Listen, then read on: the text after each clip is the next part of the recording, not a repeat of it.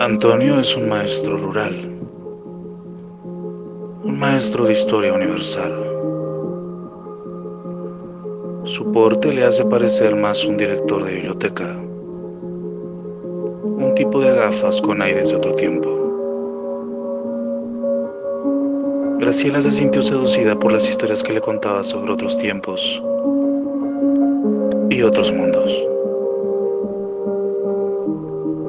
Le rentaron un cuarto en el cobertizo. Contaba que recién se había divorciado. Parecía demasiado joven. Parecía un personaje de otro tiempo. Contaba que había estudiado arquitectura, pero que se había decantado por dar clases cuando se aburrió de los proyectos ambiciosos que absorbían su vida y su tiempo entre maquetas e inversionistas.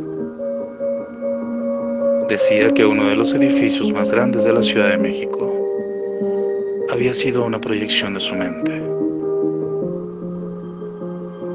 Graciela lo vio un día haciendo calistenia afuera del cobertizo. Descubrió una figura atlética,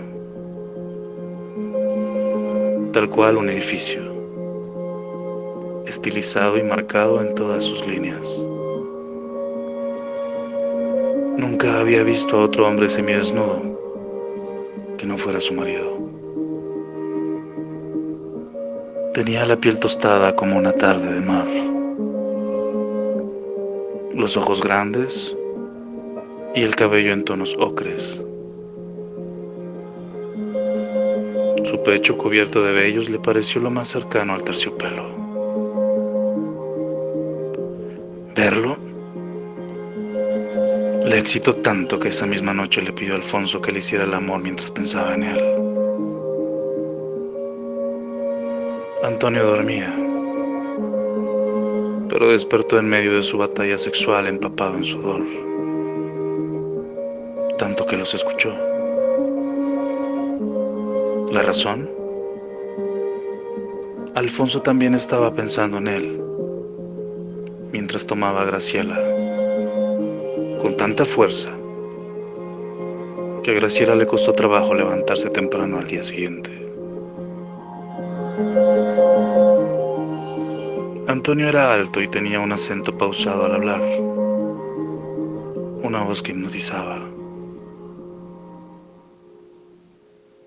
Graciela mojaba sus pantaletas cada vez que le escuchaba hablar. Le seducía que fuera un desconocido su altura y su seguridad al caminar. Tenía las nalgas de una estatua griega y unos labios gruesos siempre humectados y rojos. Un toque femenino que lo hacía familiar. Su cabello rizado y largo llamaba la atención de la gente del pueblo al pasar. Graciela sabía que era un sacrilegio pero le recordaba a un santo. O a uno de esos personajes pintados que le mostraba Antonio. Un Caravaggio, recuerda.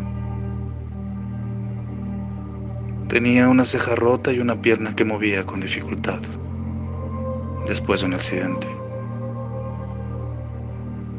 Los lunares en su espalda formaban una constelación en la mente infiel de Graciela. Antonio les enseñó a cultivar orquídeas y mil plantas más. Al paso del tiempo se hicieron de un viñedo. Al paso del tiempo lo invitaron a vivir dentro de su casa. Al paso del tiempo, Alfonso y ella, arrastrados hacia su ser, como la atracción inevitable de los imanes, lo atrajeron a su cama. Pronto, Antonio era un hijo, un hermano, un amigo. El maestro de clases particulares de sus hijos. Pronto, Antonio era el deseo y la pasión ocultas, la fruta prohibida,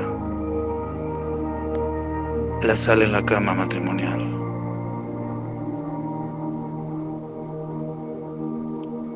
Hasta que un día